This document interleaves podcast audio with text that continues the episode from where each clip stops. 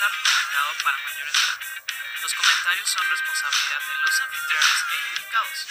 El uso del lenguaje, así como algunas opiniones, pueden ser ofensivos. Se recomienda criterio y discreción. ¡Salud! Salud y bienvenidos. Salud, salud. Hoy, un vino tinto. Quisiera, es sidra. Ah, ok. Oh, bueno, ya muy, ya muy de esta época. Pues está bien. Ahí ya tiene su botellota de dos litros. No, pues está bien. O sea, cada quien se va, se va preparando para la temporada de Sembrina, ¿no? Está bien, me parece perfecto. Puntos para, por, por previsor. Muy bien, amigos. Bienvenidos, novatas y novatos, a la segunda temporada de Academia Neta. Vamos a reiniciar el día de hoy. Ya vieron, mira, hasta considera muy festivo el asunto. Eh, nuestro invitado Rodrigo, que bueno, pues no sé si quieres contarnos un poco sobre qué haces, qué, por, qué, por qué decidiste aceptar platicar con este par de locos que pues toman un domingo desde poquito pasado mediodía. Eh, un poquito de mi historia de vida. Bueno, yo pues soy licenciado en biología. Estudié la licenciatura aquí en Tabasco, en la Universidad Juárez Autónoma de Tabasco, y la maestría la hice en la Universidad Autónoma Metropolitana. ¿Por qué acepté hablar con ustedes? Eh, me pareció muy interesante el formato y quería compartir un poco de, mis vivencias en lo que es lo que fue el camino de la investigación, más ahorita en tiempos de COVID. Está, está cañón. Lo divertido de todo es que justamente el día en que me titulé de la maestría, a las pocas horas empezó la- el desmadre de la cuarentena en México. No manches. Así casi, Sí, sí. te titulaste a tiempo, casi, casi. Y yo, gracias. Pero bueno, ya puedo, ya puedo estar en paz, intentando buscar un trabajo y Exacto. Sí, pues bueno, e- es- esa es la vivencia general, ¿no? De los, digo, digo, de, de todos, pero sobre todo los que hacen posgrado, ¿no? Eso de encontrar trabajo o encontrar otro, pro- otro posgrado para, para la beca y sobrevivir un rato más, ¿no? Entonces esa, esa es la historia clásica que todos no sabemos. Lamentablemente sí. Ok. Y entonces, pues bueno, pues digo, lo bueno es que te titulaste a tiempo y todo eso, porque digo, habemos algunos que, pues bueno, ya llevamos casi dos años y no nos dan nuestra, nuestra cochinada, pero bueno, eso, eso, eso, eso, pues bueno, sale, sale sobrando. Muy bien, Rodrigo. Oye, y platícanos, pues, da- da- vaya, de qué, de qué han sido tus proyectos de investigación, de qué fue tu proyecto de, sobre todo el de la maestría, ¿Qué, ¿A qué fue lo que te dedicaste? ¿En qué te especializas? Platícanos un poquito de eso.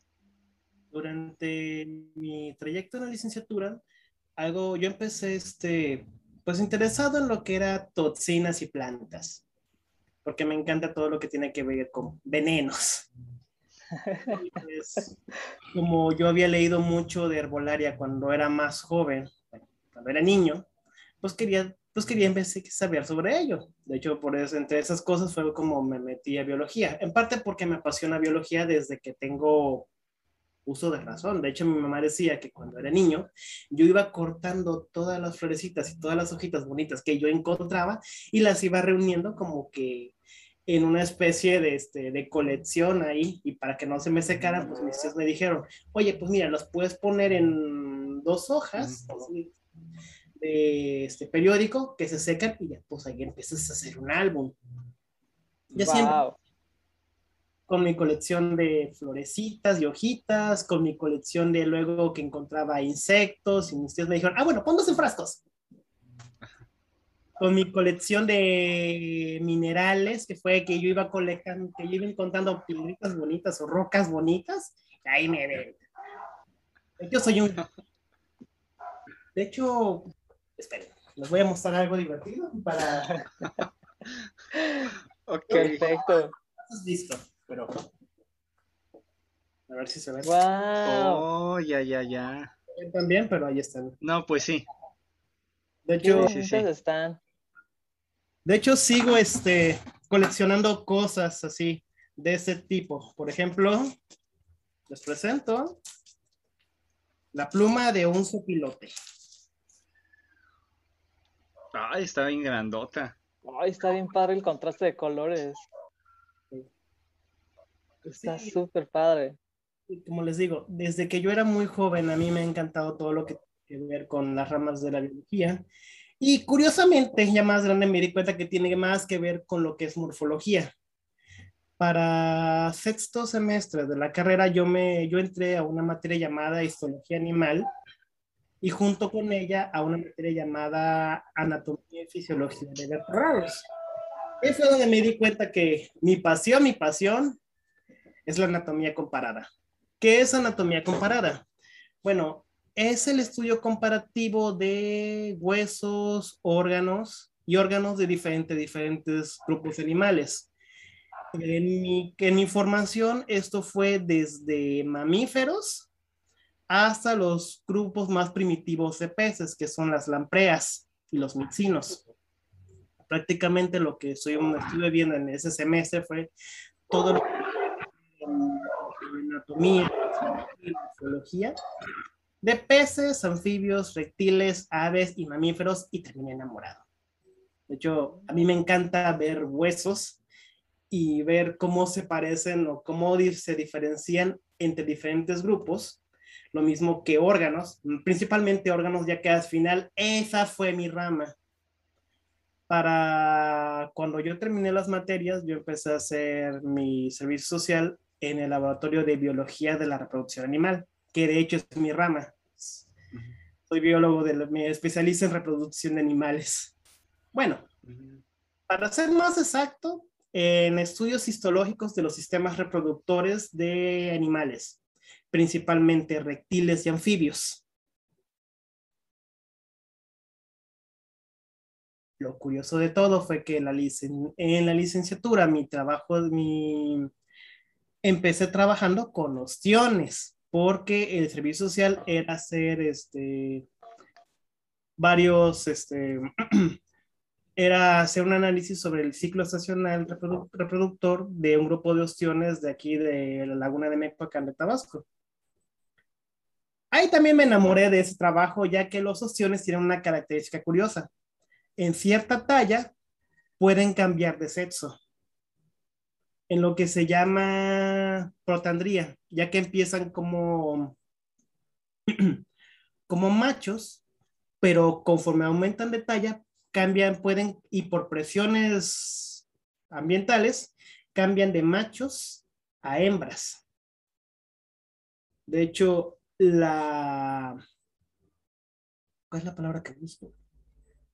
La gran este, adaptabilidad que tienen no, no es cantar de ahorita no me acuerdo bien de la palabra, pero eh, lo que se refiere a reproducción en animales es un tema muy variado y pueden encontrar de todo lo que gusten. Organismos con sexos separados, organismos que nada más tienen un sexo, por ejemplo, hay reptiles donde nada más hay hembras, toda su población es de puras hembras, no hay machos. Incluso este, hay otros grupos donde algunos anfibios también nada más tienen hembras, incluso aunque pueden robar el esperma de otras especies solamente para activar los sistemas de fecundación de sus ovocitos, pero no hay un intercambio de genético. De hecho, como tal, la partenogénesis ha sido reportada en, en vertebrados, en peces, anfibios y reptiles.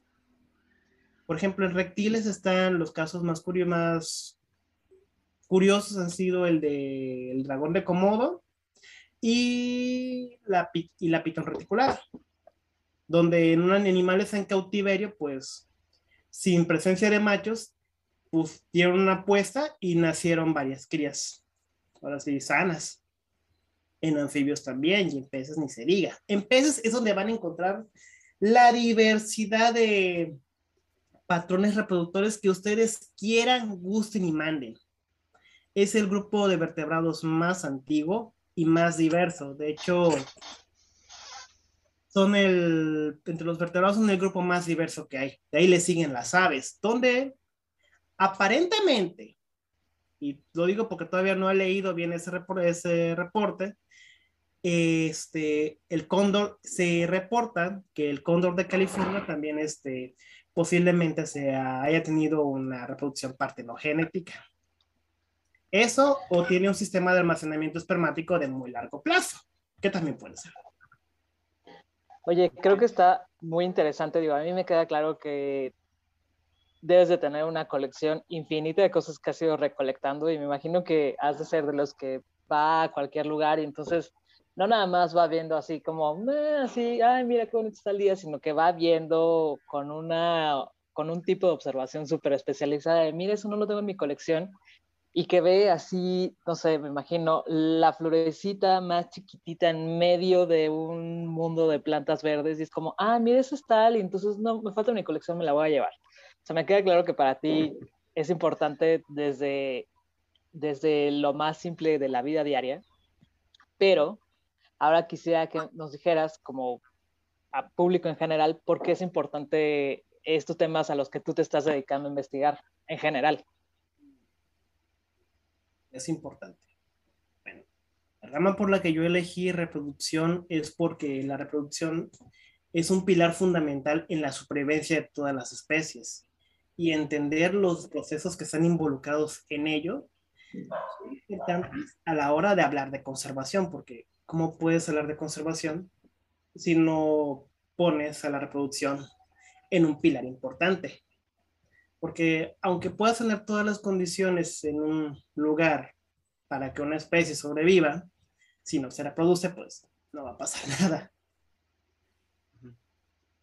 Y de por sí el problema, la reproducción, pues, de varias especies ha ido decreciendo importantemente. Uno de los grupos con los que yo trabajo, pues, son los anfibios, en que empecé a trabajar con ellos en la maestría. De hecho, mi trabajo en la maestría es con los ajolotes. Lo divertido de los ajolotes es lo siguiente. Hay un montón de trabajos con una visión antropogénica. Todo lo que tenga que ver con lo que es regeneración está bien descrito, hermosamente descrito. Pero todos los demás trabajos que tienen que ver con, por ejemplo, dieta, este, Mm, densidad poblacional, bueno, densidad poblacional más o menos. Ya ahorita eh, Luis Zambrano de la UNAM ha, empezado, ha trabajado mucho con ello y de hecho quieren cambiar la categoría del ajolote a una escala más alta para, para aumentar su nivel de riesgo. De hecho, en el último censo que se hizo de la densidad poblacional, prácticamente casi no quedan ajolotes en Xochimilco. La, contaminación, el cambio climático, las presiones por la introducción de otras especies que no son nativas de ahí, como son este, no me acuerdo, no me acuerdo si eran carpas o tilapias, pero están arrasando con las, con las poblaciones naturales. De hecho, en la UAN, en los trabajos que se han hecho de los canales de Xochimilco, pues he reportado que las especies nativas de peces y los ajolotes han ido en decremento. Lo divertido de todo es que al ajolote, si se le da una oportunidad, se reproduce como moscas. De hecho, en, en acuarios con buenos cuidados, son muy fértiles. Son hermosamente fértiles. Solo necesitan una oportunidad y pueden lograrlo por ejemplo, en este sentido, este, yo alguna vez vi un reportaje de unas monjitas que se dedicaban justamente a hacer esto. Este, sí, supongo que tú debes saber más de eso que, que, yo, o sea, o sea, por ejemplo, y, y, yo también alguna vez escuché de, de alguien, de un amigo, ya ni me acuerdo, no me acuerdo ni quién, una disculpa si nos estás viendo, porque tú me lo dijiste, este, que, que incluso que él sabía que también se estaban como como, como, bueno, eso me dijo él, que yo la no corroboré el dato que sí, que les daban como, como permisos a las personas como para llevárselos y para mantenerlos, o sea, reproducirlos o algo así, no sé, algo me dijo. Pero no, no estoy seguro. Bueno, es que, había un programa. Es que con lo los ashoques, las... Sí, eso es en el lago de, eh, de Pátzcuaro. No sé si lo. Pero sí. esa especie no es el ajolote como tal, es otra especie de ambistómido. Ah, bueno, mm. un, un breve este, es así una explicación. Los ajolotes, el ajolote xochimilco se conoce, el nombre científico es ambistoma, ambistoma mexicano.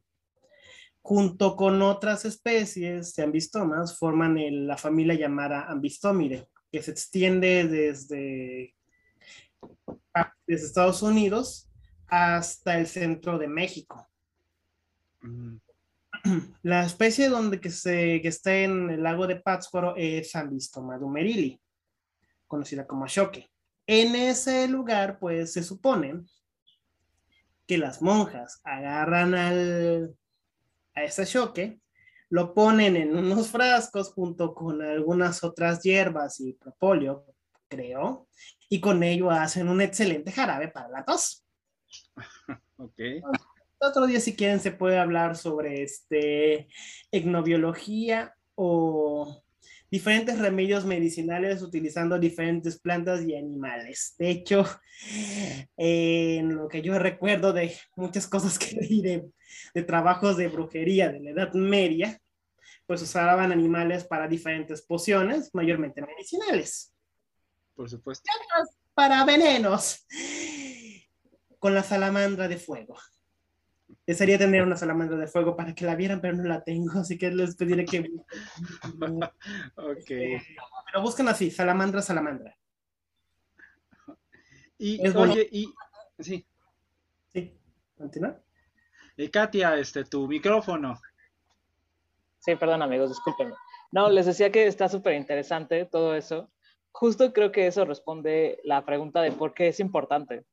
Sea, a nivel público general, más allá de la academia, creo que justo eso es lo importante porque todavía ahorita hay, y, en el mundo de la antropología también eh, cultural, hay un montón de trabajos que hablan sobre medicina tradicional y justo, o sea, que mucha gente creo que suele pensar que nada más se trata de mezclar hierbas y, y, algunos elementos vegetales, pero pues no, o sea, en muchos también son animales, ¿no? Y creo que también eso, como tú estabas diciendo, o sea, viene a afectar la supervivencia de ciertas especies, en, pues no nada más en México, sino en todo el mundo, ¿no? O sea, el, problema de, no sé, yo he escuchado que ahorita está más eh, un poco presente el problema en China, porque en China todavía es como mucho más frecuente el uso de este tipo de medicina que combina ciertos animales y que la demanda pues está haciendo que decrezca la, la, población de ciertas especies, ¿no?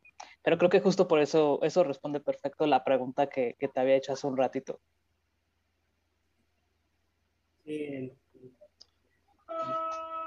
por algunos remedios. De hecho, uno de los casos más famosos pues es el cuerno de rinoceronte. También, exacto.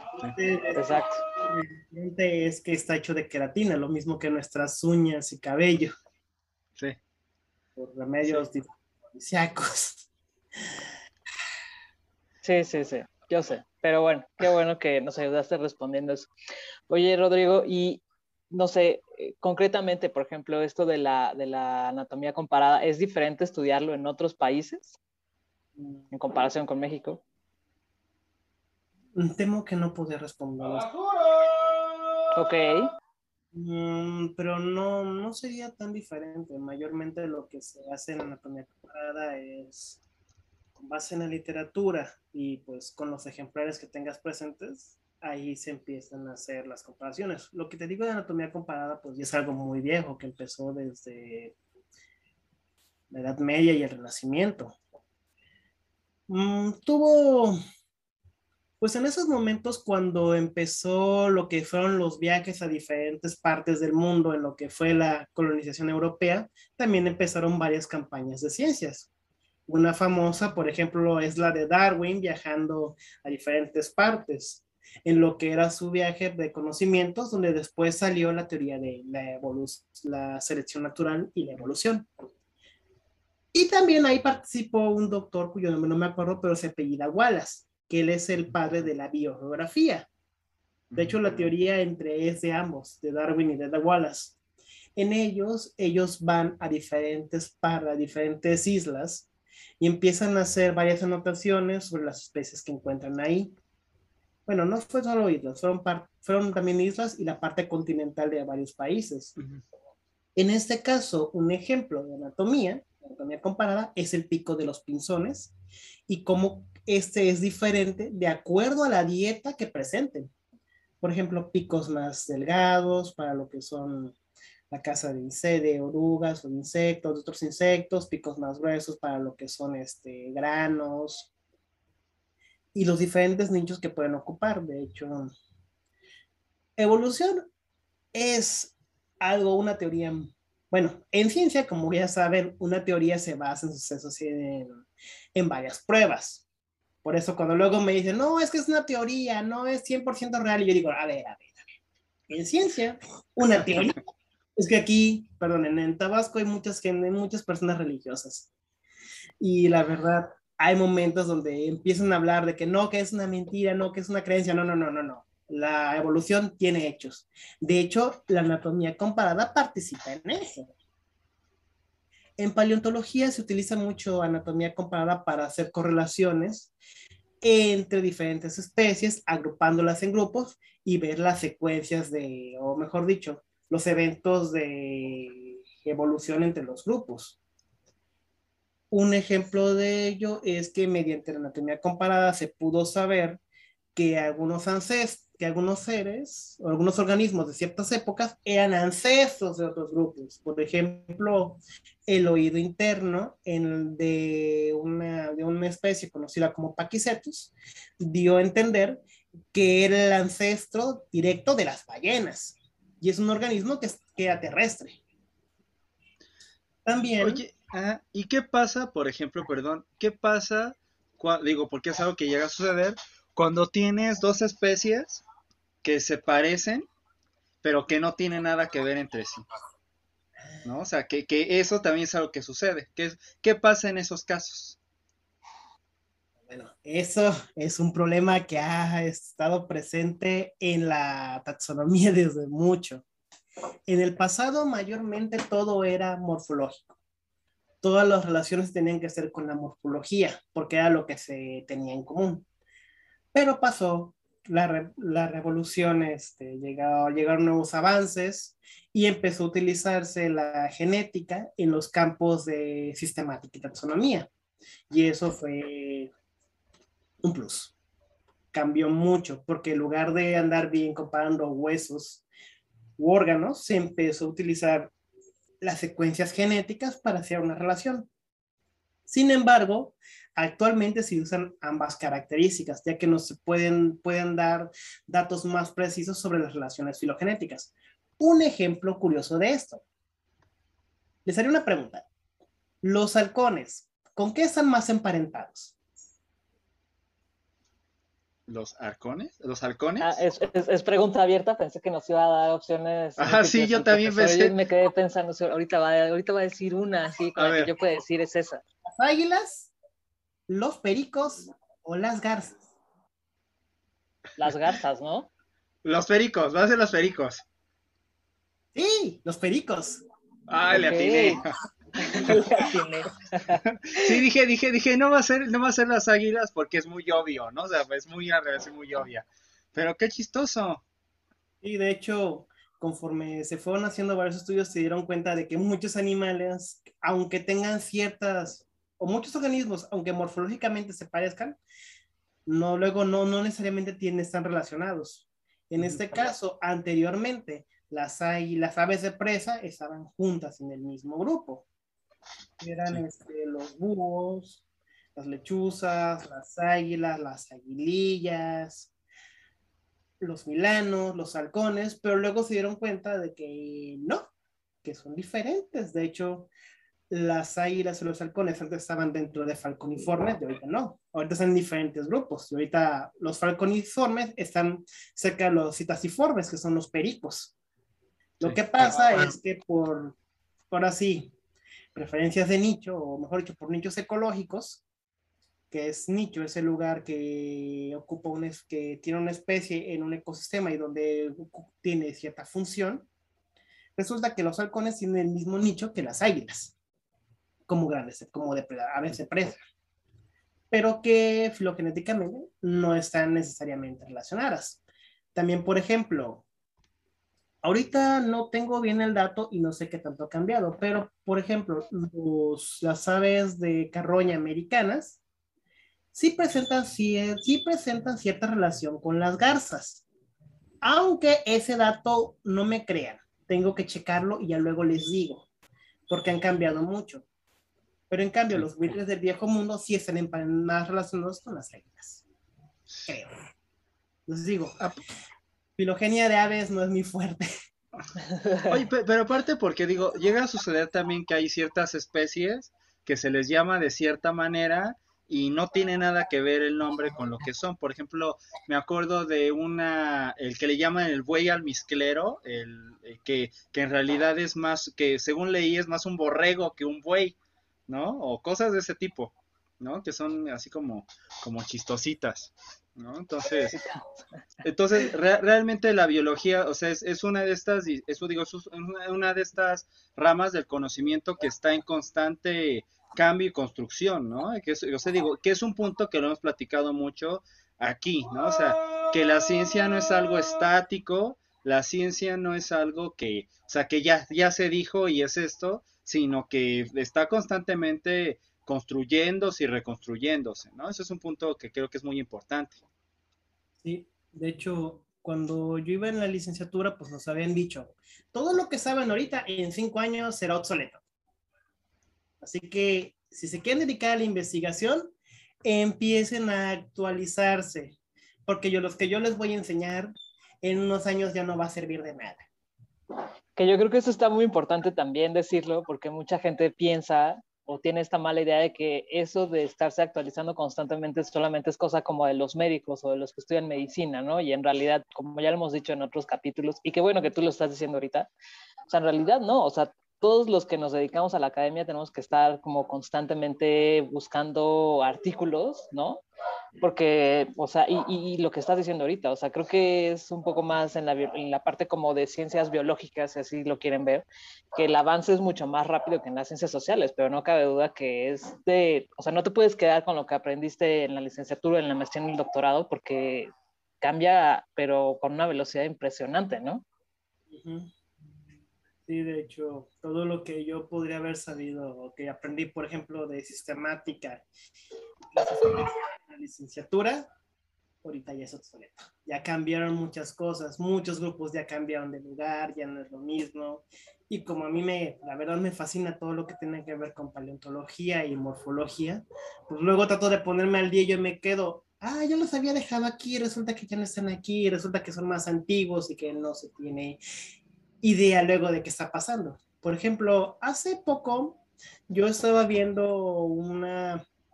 Una de las pocas cosas que amo de la pandemia es que se han hecho muchas videoconferencias de eventos que yo no podría haber asistido, pero que me encanta, porque luego las puedo ver y, me, ya me actualizo de las cosas.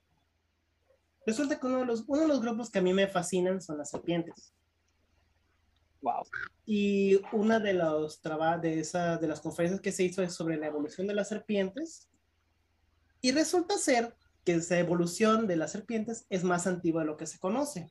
En el pasado se creía que la primera serpiente debía aparecer por el Cretácico medio. Ahorita se sabe que ya se habían diversificado para el Jurásico medio. Ya sabía. Más o menos, ¿de cuánto tiempo estamos hablando? Mm, entre 160 y 180 millones de años. Muchas gracias.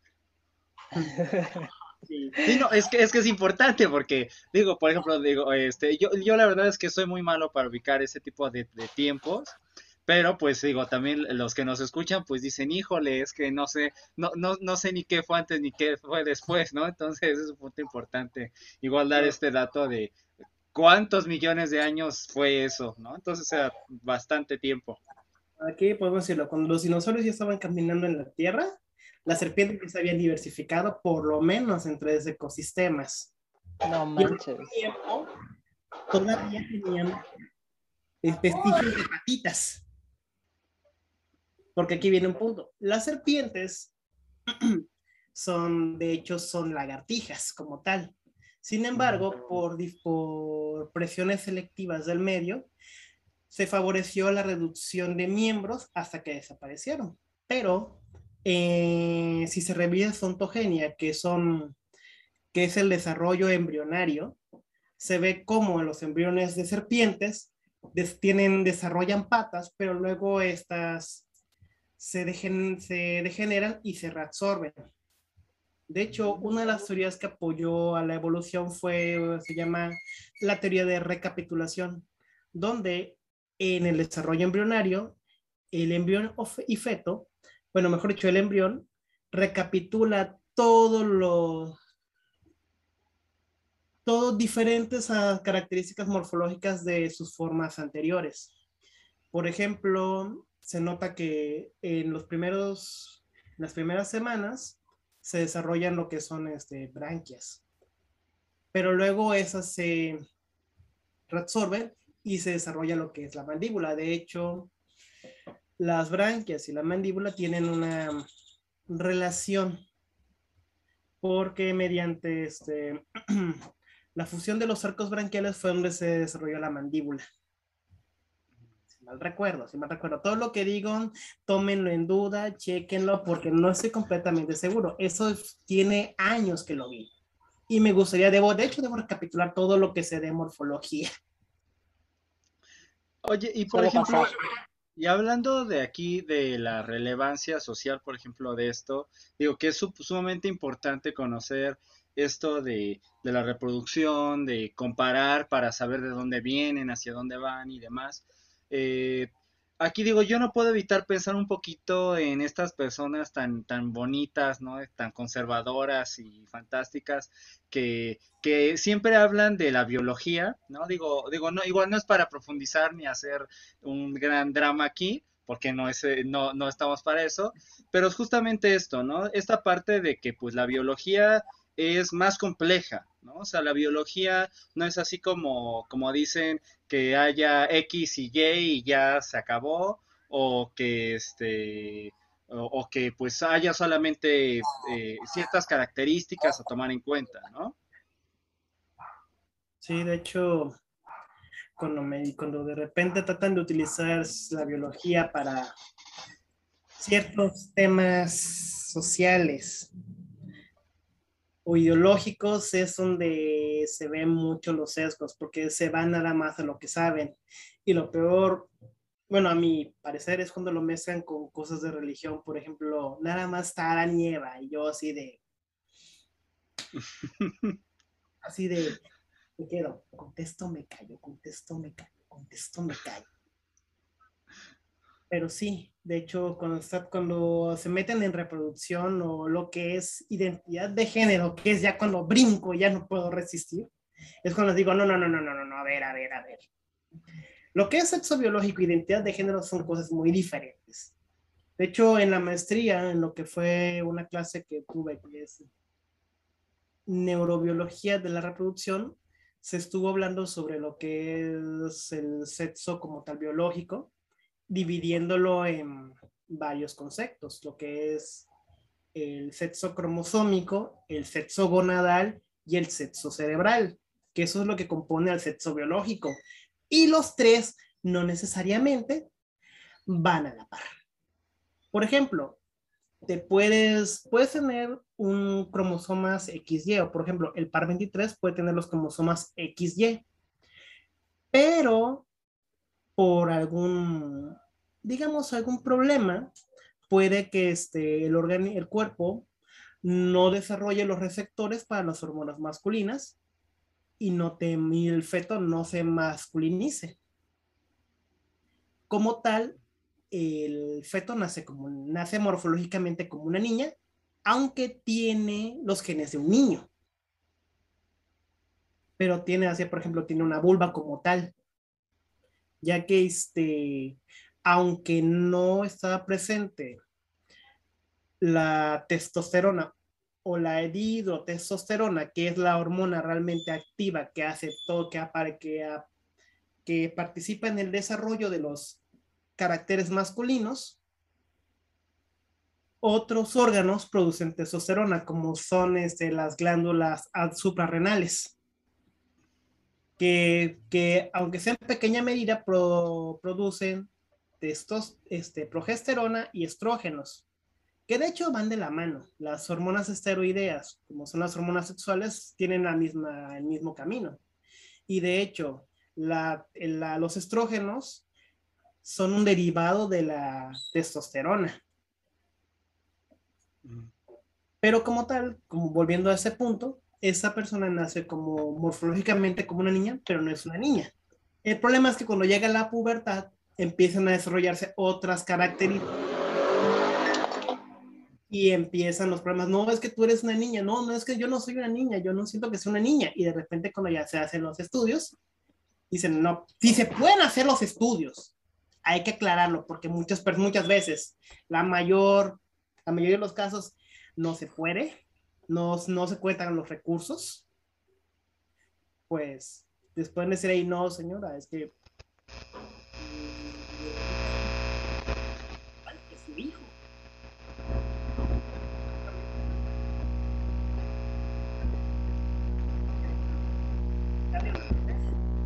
Eso es por lo menos hablando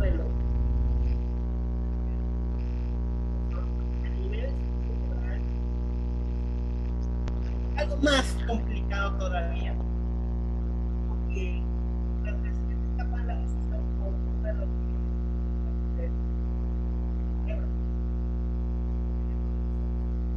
es diferente.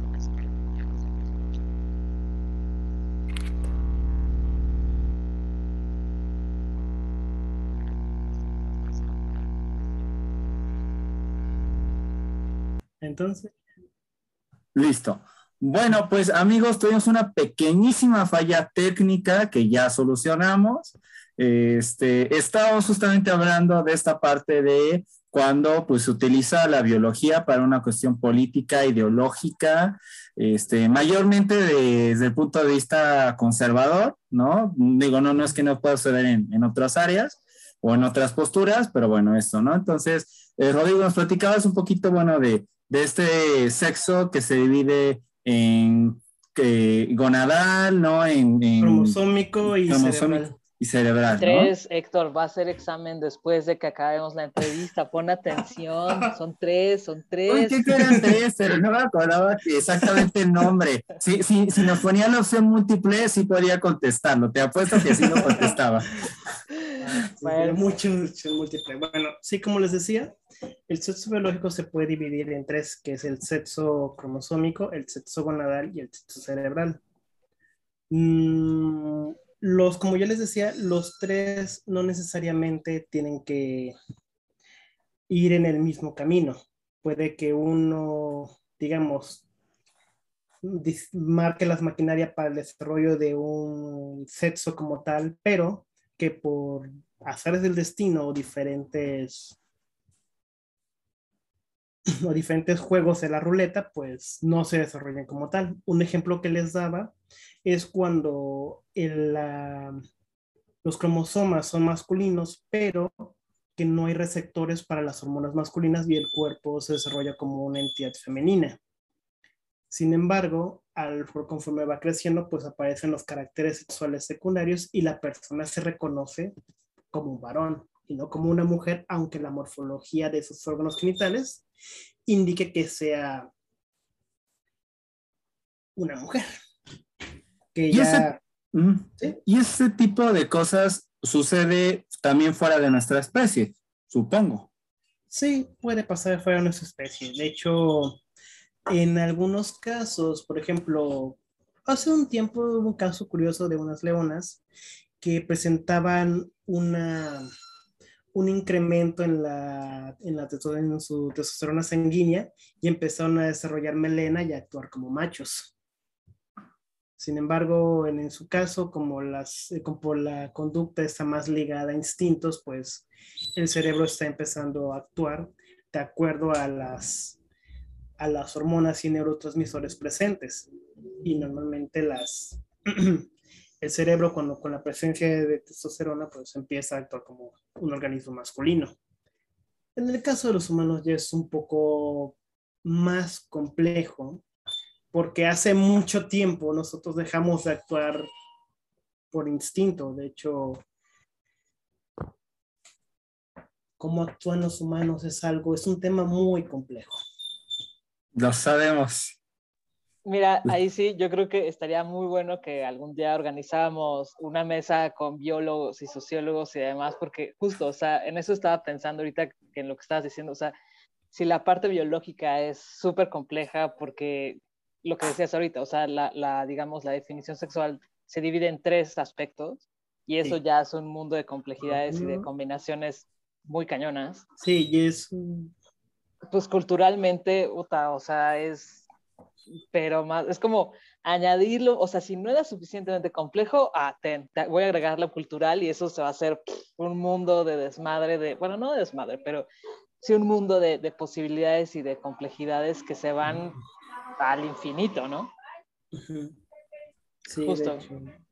Creo que está muy interesante. Y qué bueno que lo dijera con este ejemplo, Héctor, que creo que va muy de la mano con el meme que subimos el jueves, ¿no? O sea, en realidad la ciencia tampoco no es como que una, una verdad objetiva, porque casi siempre, inevitablemente, se va moviendo como con los, eh, con los aspectos ideológicos y culturales según, según sea el caso, ¿no? Entonces creo que esto viene a embonar muy bien con el ejemplo de lo que estás diciendo, Rodrigo. Sí, es que cuando se habla de, por ejemplo, el sexo es algo muy amplio, muy amplio. Por ejemplo, en animales, en plantas ni se diga. Porque, por ejemplo, en las plantas puedes encontrar organismos que tienen sexos separados, organismos que tienen sexos en diferentes piezas florales. Por ejemplo, que primero aparecen las flores masculinas y luego las femeninas, o que dentro de la misma flor estén los dos órganos, los masculinos y los femeninos. Y de hecho, mucho de lo que se con, de lo que reclaman en los aspectos sociales va más ligado a lo que ven en los humanos, pero no, pero ignoran más allá de eso. Y eso que dicen, no, es que la biología dice eso, y yo, no, no, no, no, no, no, no, no, no, no, eso no lo dice, eso lo dicen ustedes. En algo que está en un texto muy obsoleto y que ha tomado elementos de otras culturas. Sí que ha sido un copy-paste infinitamente mal hecho. Y es... En fin, no nos vamos a meter en esos temas, ¿no? Sí. Oye, y Rodrigo, y, y, vaya, y de tu proyecto, el que hiciste en, tu maestría, ¿cuáles son las conclusiones a las que tú puede, eh, a las que tú pudiste llegar en tu proyecto en concreto? Este, y vaya, y pues igual, ¿qué, quedó ahí medio abierto para seguir investigando? Que siempre queda algo, ¿no? Siempre queda muchísimo más de lo que uno concluye, queda mucho más abierto todavía. Sí, bueno, primero les hablaré un poquito de mi, bueno, ni siquiera les hablaré de los proyectos que yo hice. Bueno, primero voy a empezar con el de la maestría y luego les, si quieren les hablo de la licenciatura, que también es un proyecto muy bonito. Eh, en la maestría lo que yo hice así fue trabajar con el análisis histológico de las variaciones del ovario y la espermateca del ajolote mexicano. ¿Qué es la espermateca? La espermateca es una glándula que tiene la, tiene la capacidad de almacenar espermatozoides por un tiempo determinado. En este caso, se ha estudiado en otros ambistómidos, como son los, los sabíamos, los ambistómidos gringos, pero en los en ambistomio mexicano no se sabía grandes cosas. Había una descripción muy breve, pero no se había hecho un trabajo a profundidad. Lo que yo hice, porque ese proyecto realmente lo platiqué por teléfono con mi, en, antes de que fuera mi director de tesis y me dijo, es que yo trabajo con murciélagos, pero tengo algo de un ajolote. Yo dije, no, no, no, quiero el ajolote. No me interesa nada más. Yo quiero ese yo quiero el ajolote y voy a trabajar con el ajolote, cueste lo que cueste. Sí, costó lo que costó, pero sí, salió adelante. Bueno, lo que yo hice en ese momento fue describir las variaciones morfológicas del ovario y hacer una correlación con las, con las variaciones morfológicas de la espermateca y otras dos glándulas más que estaban ahí. Lo que se encontró es que, pues, que mucho de lo que sabía sobre el ciclo reproductor del ajolote, pues, que es muy variado dependiendo quién cites, pues es que se encontró en un punto medio, de que la actividad, por ejemplo, ovárica empieza en una época y está activa en buena parte del año, siendo que nada más durante tres meses es donde está en una pausa. Y también que una vez que se llega al máximo del pico de actividad ovárica, las otras, la glándula, como la glándula llamada espermateca, empieza a activarse. Y es donde, bueno, no, no como tal empieza a activarse, sino que empieza a producir mayores, mayores secreciones que, que las prepara para la llegada de los, de los espermatozoides. ¿Cómo se reproducen los ajolotes? Es una historia muy divertida. Como tal, las salamandras no tienen órganos intromitentes, quiere decir, no tienen pene. Cuando llega la época de reproducción, que, que abarca de noviembre a enero, enero o febrero, dependiendo, dependiendo a quién citen. En estos días, ¿no? Ajá, en estos días. Sí, que, la temperatura de las aguas ya baja, ya que ellos se reproducen a temperaturas bajas y mayores horas de oscuridad. Lo que hacen los machos es empezar a seguir a las hembras, empiezan un cortejo donde se deslizan, pasan cerca de ella deslizando sus colas, sus cuerpos, mordiéndolas en cierto punto, como para tratar de estimularlas. Cuando después de que eso pasa en el cortejo, lo que hace el macho es depositar un, una estructura llamada espermatóforo, que es un paquete gelatinoso de espermatozoides. Llega la hembra con sus labios cloacales, toma el espermatóforo y lo introduce en su cuerpo. Llegando a la cloaca, este paquete se disuelve y por señales químicas empiezan a desplazarse a la espermateca, donde pueden quedar almacenadas. En algunas especies salamandras pueden almacenarse por dos, tres, cuatro meses dependiendo el momento en que los vayan a utilizar. En algunos casos se ha dicho que hasta pueden durar dos años, en algunas especies salamandras.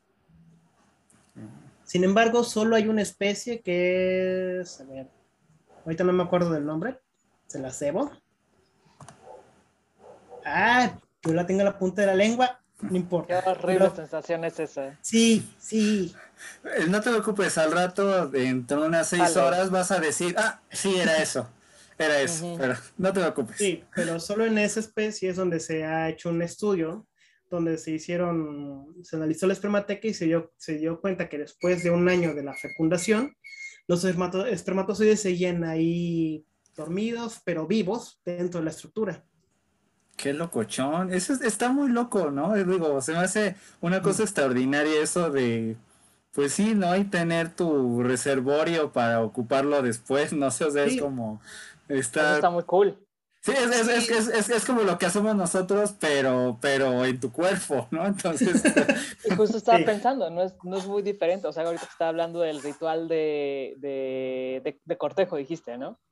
En realidad no, no, parece ser como que tan distinto de cómo lo hacen muchos hombres y digo, no puedo evitar pensar pareciera que están dedicándose a leer artículos de biología de diferentes especies porque muchos pareciera que actúan igual, es impresionante. Y, y también lo que estaba diciendo Rodrigo, ¿no? En estas épocas casualmente, o sea, también se ponen festivos, ¿no? Entonces, eh, me parece una coincidencia muy divertida, ¿no? Y, y, qué bueno que la está diciendo ahorita Rodrigo como para ver eh, que en realidad no estamos como que tan separados como podríamos pensar, como digamos, del mundo animal, ¿no? Entonces está, está muy bueno, está, está muy divertido también, si, si, lo vemos desde este punto de vista, ¿no, Rodrigo?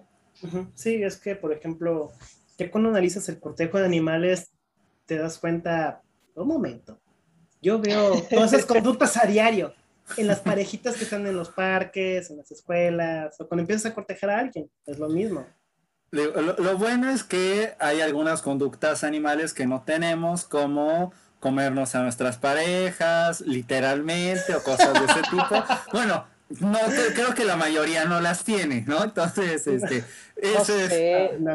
no, no sé, o sea, sí, Literalmente sí, sí, no, figurativamente, exacto. quién sabe. Sí, sí, sí. exacto. Sí, Pero exacto, bueno, exacto. Si, no- si nos vamos a ver los casos de los asesinos seriales que luego resultan que son caníbales, pues entonces ahí sí ya sería como las excepciones que comprueban la regla, ¿no? Pero Exacto. no nos vamos a complicar más el día de hoy. Oye, eh, Rodrigo, ¿y tú qué dirías que se necesita para dedicarte a investigar este tipo de temas? ¿Qué es lo que requiere un investigador para, pues, hacer esto que tú hiciste, que tú haces? A ver. Primero, y eso fue una experiencia personal durante la maestría, tener todo lo necesario, tener tu propio espacio, los recursos, el material, que fue una de las peleas que yo tuve muy fuertes. De hecho, si no hubiera sido por la intervención de mi asesora de tesis, eh, digo, de, la, de la UNAM, no hubiera hecho nada ya que durante, la, durante mi maestría pues nos agarró el temblor de 2017 y el laboratorio donde yo iba a estar se vino abajo. Mm, O sea que yo haya terminado esta tesis es por la voluntad de muchas personas que se los agradezco infinitamente, si no, no hubiera llegado muy lejos. Pero sí, porque sí, así que yo les puedo decir lo siguiente, pues tener todos los materiales adecuados, las instalaciones, que los organismos estén bien, porque lo que yo trabajé fueron organismos en cautiverio, de hecho es una de las cosas que están discutiéndose, de que si el cautiverio no pudo haber afectado negativo o positivamente los ciclos reproductores, porque como los tengo sin grandes presiones ambientales, pues posiblemente se alargara más de lo que debería ser, que es un punto muy válido. sí. En fin, Oye, una discusión ajá. de ello. Oye, Rodrigo, y bueno, ya para terminar, al menos ahorita, por este momento, esta primera parte de la entrevista, ¿cuál sería como tu estrategia de divulgación, de conocimiento de los trabajos que tú has hecho hasta ahorita? Ya sea artículo, tus tesis de licenciatura o de maestría, ¿cuál sería como tu mejor estrategia para divulgación a público en general? Mm, mi mejor estrategia. Pues curiosamente, o tal vez no de mi tema, pero lo que he estado haciendo ahorita en la pandemia como terapia, es que de todo lo que sé, pues yo trato de hacer como un dibujo de una infografía hablando sobre un tema característico. De hecho, Héctor los puede ver, los ha visto. Súper, Sí, muy súper. bien, la verdad, muy bueno. Sí, Muy es bien, como un pues. tema, la verdad, porque yo considero que una forma de acercarse a las personas o de divulgar un tema que no conocen es mediante una imagen. Una imagen dice más que mil palabras. Y agregando una imagen, puedes explicar todo. Si ya es llamativa, pues ya, mm, pues las personas se van a acercar. De hecho, hacemos ciencia para que los demás puedan aprender de ella. Es nuestro, se puede decir, deber con la sociedad, que lo que sabemos se los puedan se los podamos comunicar a los demás a sus palabras. De hecho, mi asesora de licenciatura me decía, lo que tú me dices ahorita quiero que lo digas en las palabras más breves y hasta que un niño te entienda. Yo, ay, Dios mío, Sí. y ahí me ven. Hablando así de que para público general eso es lo que yo hago. Y de cabe destacar que eh, pues, eh, las ilustraciones que hace Rodrigo son muchísimo mejores que las que sacaron apenas hace unos meses, eh, que es horri- horrendas, las, las del borrego y las de estos otros animales horrendas. Este, digo, eh, digo, no sé si las vieron, si no, chequenlas, busquen. Eh, ¿qui- qui- ¿Quiénes son estas ilustraciones, Rodrigo? Recuérdame. Eh, la La de medio ambiente fue, Secretaría de Medio Ambiente. creo, Profepa, ¿no? la profepa.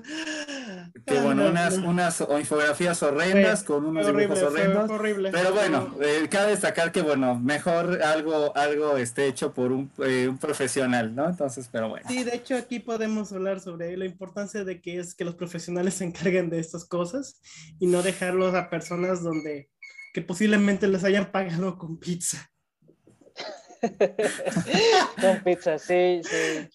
varios ejemplos, ¿no? Destacados en lo que va este sexenio. Pero bueno, no nos vamos a meter en estos problemas.